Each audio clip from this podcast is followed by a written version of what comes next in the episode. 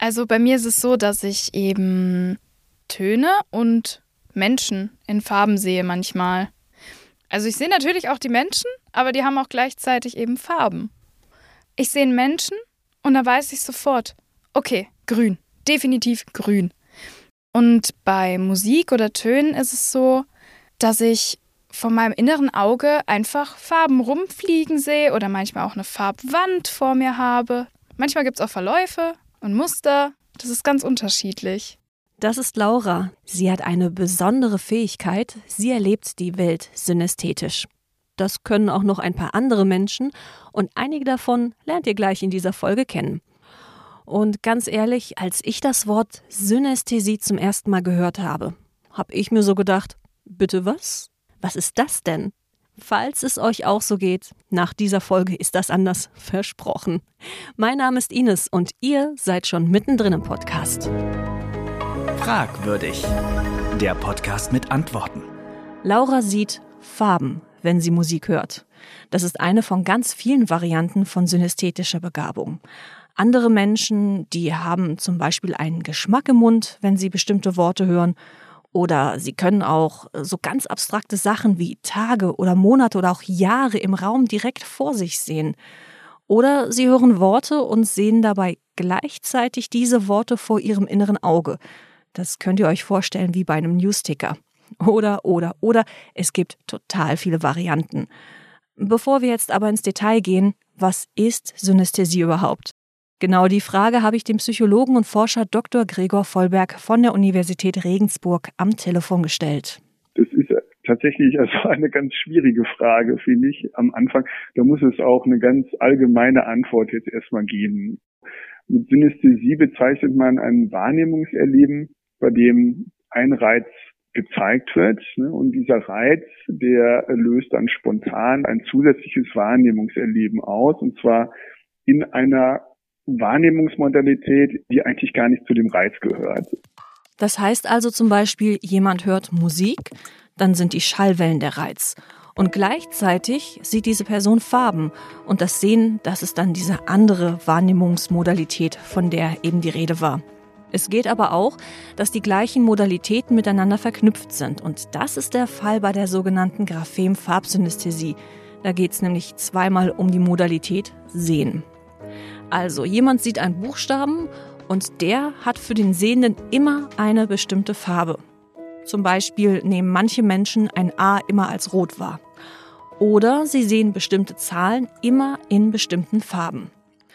Wie viele Menschen insgesamt auf der Welt synästhetisch begabt sind, das ist jetzt nicht so leicht zu sagen, aber es gibt zumindest Schätzungen. Das liegt natürlich daran, dass es eben keine Krankheit ist. Ne? Die Leute ähm, haben keine Einschränkungen, gehen damit auch nicht zum Arzt oder so und deswegen gibt es da auch keine zuverlässigen bevölkerungsübergreifenden Statistiken. Es ist aber gar nicht so selten, wie man denken sollte. Also die Graphem-Farbsynästhesie, äh, die hat eine Prävalenz von so etwa 1,3, 1,4 Prozent. Das heißt also 1,3, 1,4 Prozent der Bevölkerung weisen so etwas auf. Und es gibt ja natürlich auch noch andere Synästhesien. Wenn man die alle zusammennimmt, dann kommt man schon so auf drei bis fünf Prozent der Bevölkerung, die sowas schon mal erfahren haben. Wenn man zu diesen drei bis fünf Prozent dazugehört, wie finde ich das eigentlich heraus? Also wir alle, wir nehmen ja immer sowieso die Welt auf unsere eigene Art wahr. Und das ist total normal und total selbstverständlich für uns. Wir kennen es ja auch gar nicht anders. Wenn ich also synästhetisch begabt bin, wie finde ich das raus? Laura, wie war das bei dir? Das war in der Grundschule und wir haben da die Zahl 7 gelernt. Und wir hatten dann immer so ein DIN A4-Heft, da hat der Lehrer dann eine große 7 vorgezeichnet und wir mussten die halt ja nachzeichnen. Und er hat sie mir reingezeichnet in einem Rot.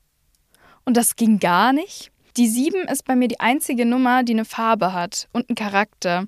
Die ist nämlich hellblau, spitz und frech. Und er hat sie mir halt, wie gesagt, in Rot da drauf gemalt und ich wusste nicht mehr, was ich mit mir anfangen soll. Ich war total perplex und dann habe ich halt nur gesagt, nee, ich möchte bitte eine blaue Sieben.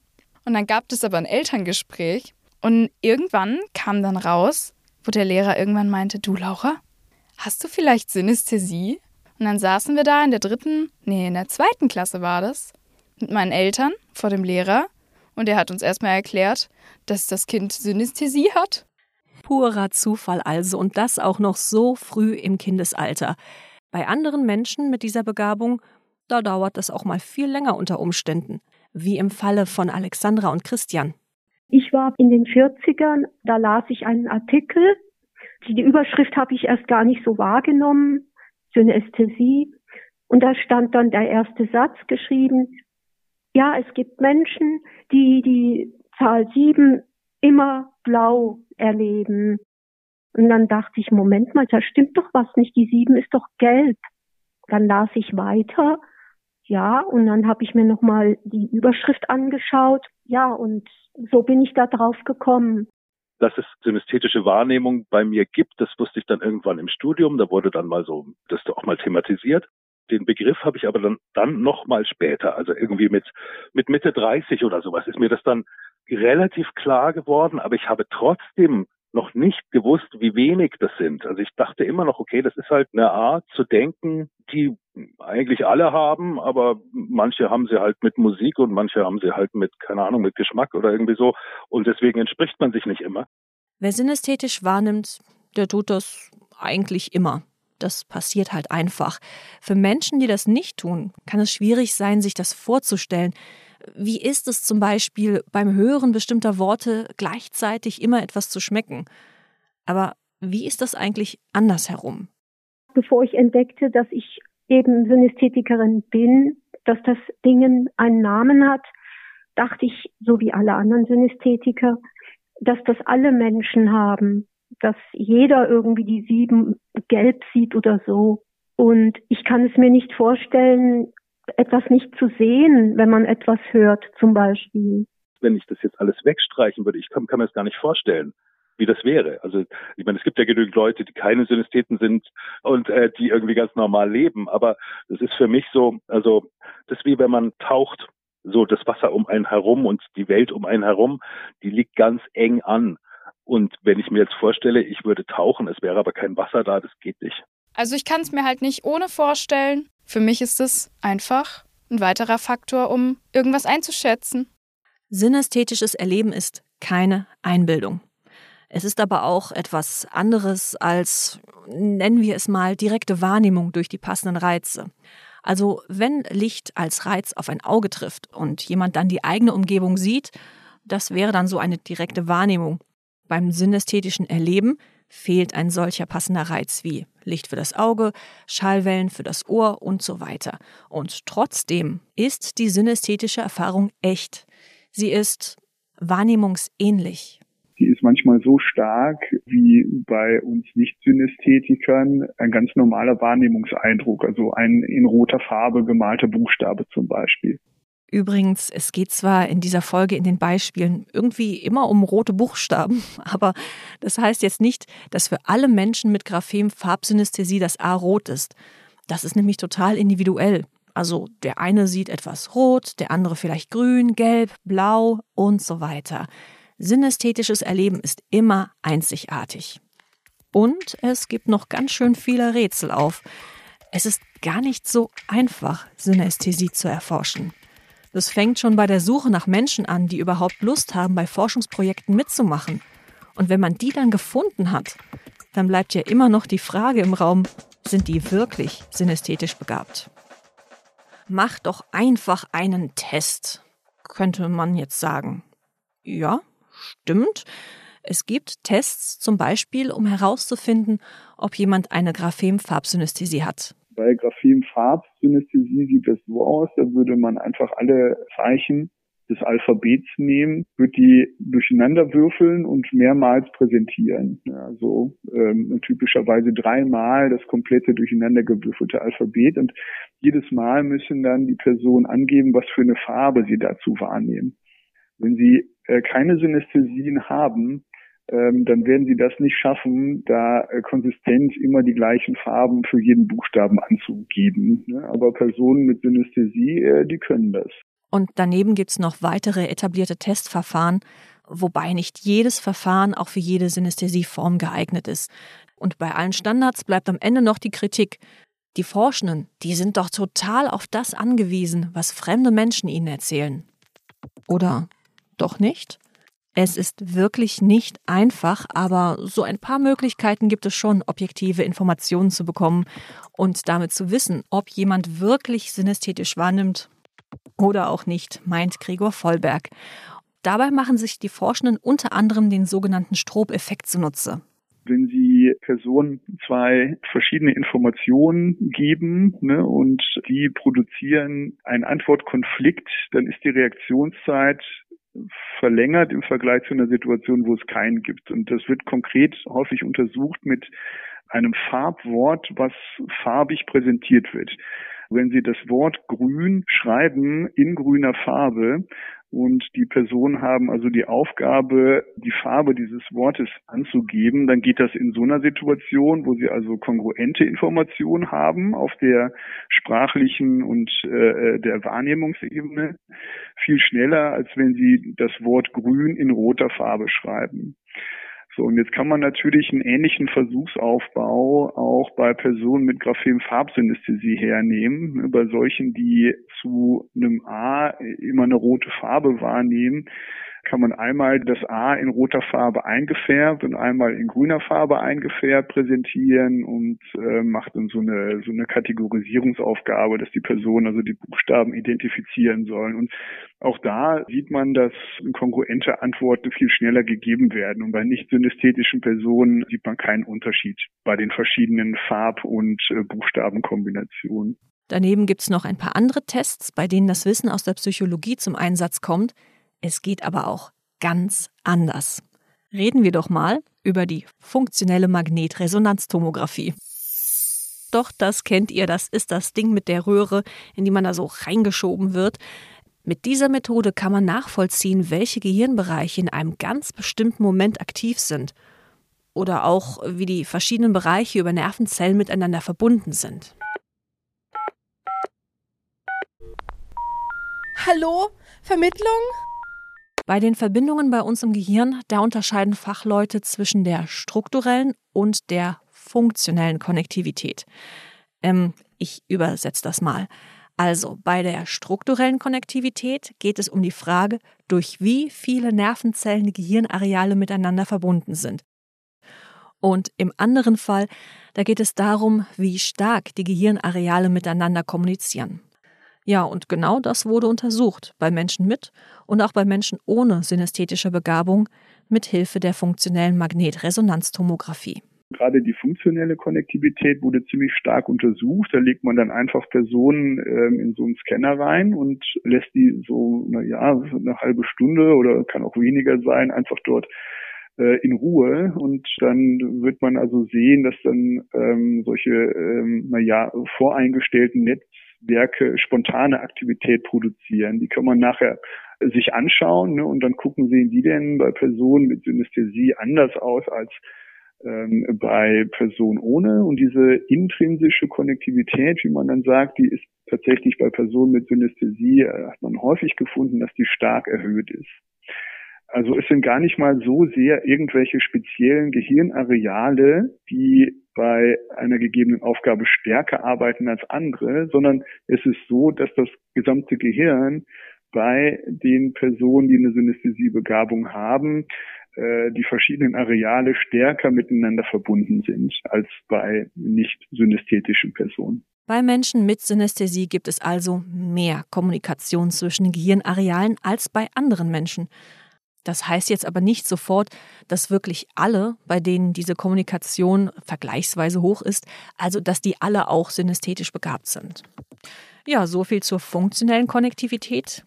Kommen wir nochmal zu dieser anderen, zur strukturellen Konnektivität und fragen, haben Menschen mit Synästhesie mehr Nervenfasern im Gehirn als andere? Auch dazu gab es Studien, aber die Ergebnislage da ist eher so, dass man das selten findet. Also es hat eine ganz aufsehenerregende Studie gegeben, so Anfang 2000, wo Kollegen aus Holland gezeigt hatten, dass es zwischen Farb- und Graphem verarbeitenden Arealen so eine erhöhte strukturelle Konnektivität gibt. Das ist aber seitdem also kein einziges Mal reproduziert worden. Die Erforschung von Synästhesien ist ziemlich kompliziert. Und wenn wir eine Frage stellen, dann kommen plötzlich ganz viele neue dazu. Fragen wir uns doch zum Beispiel mal, wie entsteht Synästhesie eigentlich? Was sind die Ursachen? Ihr ahnt es schon, auch dazu gibt es natürlich schon Untersuchungen und die zeigen, dass Synästhesie erblich ist. Eine Studie, die mir bekannt ist, wo geschaut wurde, welcher Anteil von Verwandten ersten Grades bei den Personen, die dann untersucht wurden, welcher Anteil von denen auch eine Synästhesie aufwies, äh, das waren über 50 Prozent. Und es gibt sogar Zwillingsstudien. Äh, Zwillingsstudien mit eineigen und zweieigen Zwillingen, bei denen also geschaut wurde, ob die Synästhesien haben, beziehungsweise die waren also vorselektiert. Das waren Personen mit Synästhesie und es wurde dann geschaut, ob ein eineiiger Zwilling beziehungsweise zweieiige Zwillinge, ob die ebenfalls Synästhesien haben. Bei eineigen Zwillingen waren es 74 Prozent etwa und bei zweieigen Zwillingen 36 Prozent, die ebenfalls eine Synästhesie aufweisen. Das zeigt, da ist eine Erblichkeit da. Und es zeigt auch, es spielen noch andere Faktoren eine Rolle. Ne? Sonst müsste bei eineigen Zwillingen der Wert auch noch was höher sein. Ja, ja, die Sache mit der Vererbung. Leider nur die halbe Antwort. Manchmal, da spielt eben auch das Lernen eine große Rolle, sagt der Psychologe Gregor Vollberg. Nämlich dann, wenn es um die individuelle Verbindung von einem Reiz mit einer Wahrnehmung geht. Wir haben ja schon gesagt, dass manche Synästhetiker einen bestimmten Buchstaben immer als rot wahrnehmen. Aber für andere hat der eine ganz andere Farbe und oder einen Charakter und so weiter. Der Teil, der ist sicher erlernt. Also bei Graphenfarbe kann das gar nicht anders sein, weil man kommt ja nicht mit äh, einem Wissen über ein Alphabet auf die Welt. Also, was sind die Ursachen? Welche Gene spielen eine Rolle? Und vor allen Dingen, was bewirken die ganz genau? Wie viel ist erlernt? In der Forschung gibt es jede Menge Theorien. Eine endgültige Erklärung, wie Synästhesien im Detail entstehen, gibt es noch nicht. Außerdem ist es möglich, dass es etliche richtige Erklärungen gibt, je nachdem, um welche Synästhesie-Variante es eben gerade geht. Ein Eindruck ist da. Ein zweiter kommt automatisch dazu, das wäre stark vereinfacht die Beschreibung einer synästhetischen Wahrnehmung. Und eigentlich ist es doch ganz spannend, denn kennen wir das mit diesen gekoppelten, mit diesen miteinander verbundenen Eindrücken nicht alle? Jemand sieht zum Beispiel einen Erdbeerkuchen und denkt vielleicht an die Großeltern, weil bei denen gab es immer Erdbeerkuchen früher. Oder man hört das Wort Erdbeerkuchen, denkt ganz fest daran und meint schon fast, ihn zu riechen. Verschiedene Dinge sind bei uns im Kopf miteinander gekoppelt. Als Assoziation ist das so anders im Vergleich zu einer synästhetischen Erfahrung. Die Assoziation selber und die äh, Mechanismen, mit denen die aufgebaut werden, sind vielleicht vergleichbar, ne? aber die Qualität dieser Assoziation scheint eine andere zu sein bei Personen mit und ohne Synästhesie. Okay, ähnlich, aber nicht gleich. Die Kopplungen sind bei Menschen mit synästhetischer Begabung dauerhaft, bei anderen können sie verloren gehen. Dauerhaft ist bei Laura zum Beispiel, dass für sie Menschen mit Farben verknüpft sind. Und das kann ziemlich hilfreich für sie sein. Wenn ich Menschen neu kennenlerne und sie einer bestimmten Farbgruppe angehören, dann weiß ich schon, okay, finde ich gar nicht cool. Oder doch, kann ich mir gut vorstellen, möchte ich gerne als Freund haben. Sowas in die Richtung. Also es gibt da schon eine kleine Wertung, aber auch nicht ganz. Es ist schwierig zu erklären. Zumal nicht wirklich alle Menschen für Laura eine Farbe haben. Und die Farben können sich sogar ändern. Meine Eltern haben keine Farbe, weil sie mir am nächsten sind. Ich habe auch keine Farbe, genauso wenig wie meine beste Freundin. Aber die hatte am Anfang auch eine Farbe, als ich sie kennengelernt habe. Und die ist dann durch ganz verschiedene Phasen gegangen. Dann war es mal grün, dann war es rot, dann war es grau und irgendwann war halt keine Farbe mehr da. Auch für Alexandra hat ihre Begabung einige Vorteile, zum Beispiel bei ihrer Arbeit als Gesangslehrerin. Also es ist tatsächlich so, dass auditive Wahrnehmung, also jetzt zum Beispiel eine Gesangsstimme, die höre ich mir an und da gibt es vielleicht irgendwie eine gewisse Eigenart, vielleicht weil die Stimme irgendwie heiser klingt, dass ich das dann auch sehe als, als was Nebeliges bei der sonst vielleicht gelben Stimme und das kann ich mir dann besser merken. aha, da war doch irgendetwas in der höheren Lage, da war so ein Knick in der Stimme. Und dass ich, dass mir dann erst das synästhetische Bild einfällt, als jetzt der auditive Eindruck. Und das ist auch bei anderen synästhetischen Formen so, dass mir ja zuerst das Bild einfällt. Oder wenn etwas besprochen wurde, dann fällt mir erst das Bild dazu ein. Und dann kann ich daraus schließen, doch, das Thema wurde besprochen. In dieser Hinsicht ist Synästhesie wirklich sehr unterstützend. Und Christian kommt dank seiner Fähigkeiten mit ganz vielen Menschen zurecht, wie er mir erzählt hat. Er kann gut im Team arbeiten und nach Lösungen suchen. Denn er hat einen besonderen Zugang zu Gefühlen. Gefühle, so wie Freude, Angst, Hoffnung, Zweifel und so weiter, sehe ich figürlich. Also die sehe ich sowohl als Farbform, also als Farbbilder sozusagen, als auch als Figuren. Und diese Figuren die kann ich mir gegenständlich im Raum vorstellen und da habe ich dann so kleine Modelle davon gebaut, äh, also gebastelt ähm, und die haben auch noch mal einen zusätzlichen eigenen Charakter. Die haben auch eine Stimme und eine Kleidung und eine Art, wie sie sich bewegen und ähm, und auch eine, ein System, wie sie sich bewegen. Und manchmal mache ich das ganz bewusst, wenn ich am Schreibtisch sitze, dann stelle ich mir vor, die sitzen jetzt hinter mir oder ein paar von denen auf dem Sofa und unterhalten sich.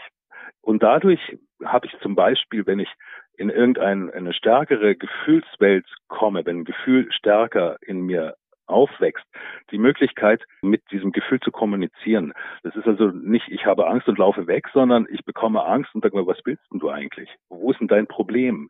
Und die Angst ist ein gutes Beispiel, weil die tut mir ein bisschen leid weil ich immer schlecht mit ihr umgehe, weil ich immer sage, geh doch weg, ich brauche dich nicht, ich weiß schon, was ich tue und so. Aber man kriegt dadurch eben den Nutzen auch dieser Gefühle, der wird eben viel stärker vermittelt, weil also zum einen fällt es einem mehr auf, auch sowas wie eine Überheblichkeit. Das ist so eine Figur, die habe ich auch eben auch gebastelt und die kommt dann so von links in den Raum hinein, stolziert. Und wenn ich die kommen sehe, dann weiß ich schon, ah, okay, jetzt musst du ein bisschen aufpassen dass du dir da jetzt nicht Feinde machst oder sowas. Und durch diese Art kann ich, äh, habe ich halt eine ja, Kontrolle ist jetzt nicht der richtige Begriff, aber eine, es ist eine, eher ein, ein wohlwollender Umgang mit der eigenen Gefühlswelt, aber eben auf eine gewisse Distanz, dass es mich nicht treibt, sondern dass ich ähm, sozusagen mir meiner selbst immer bewusst bin. Und das äh, kann man durchaus als Vorteil sehen. Mehr Antworten in der nächsten Folge von Fragwürdig, dem Podcast der Experimenter.